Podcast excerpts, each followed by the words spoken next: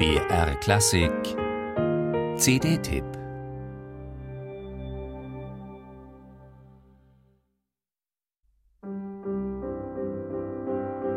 Ich reise aus, meine Heimat zu entdecken.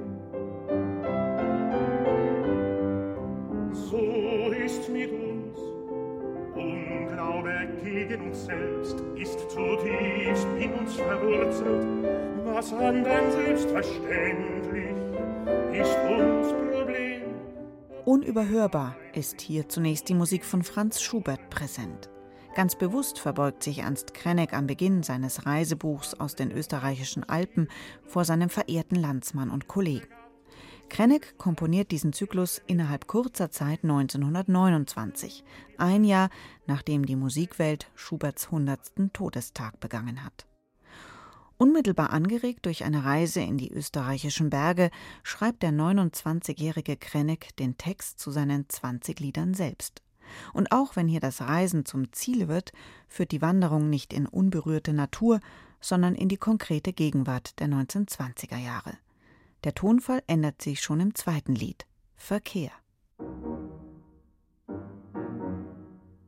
Der Bergbahn geht's elektrisch immer höher, immer höher, immer höher, durch den Wald, über die frühlingsbunten Wiesen.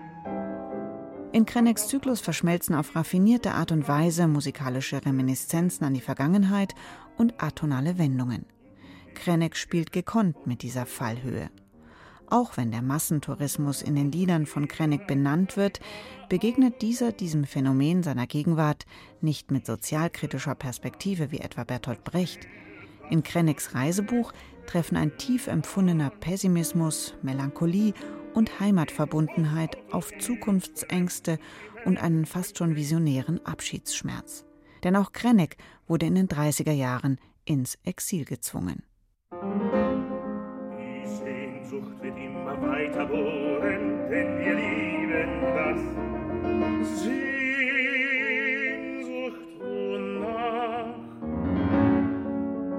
Nach einem anderen Leben, nach einer anderen Zeit. Dass dem Hörer Krennecks Lieder so eindrücklich und aktuell auf dieser CD entgegenkommen, ist dem kongenialen Interpretenduo zu verdanken.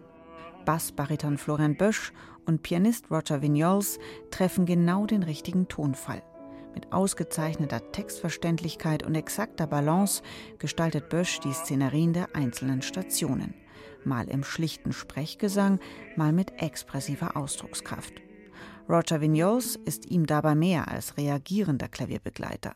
Vielmehr setzt auch er initiativ Akzente, regt etwa eine ironische Geste an oder übernimmt sensibel eine Gesangslinie.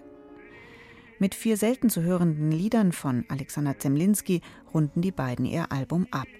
Es sind Kompositionen des knapp 20-jährigen Zemlinski, einem großen Unterstützer Krennecks. Auch diese vier Vertonungen von Traum- und Nachtgedichten führen in die Natur und sind ein Abbild ihrer Entstehungszeit um 1890. Eine Entdeckung. Alles in allem ein wunderbares Liederalbum.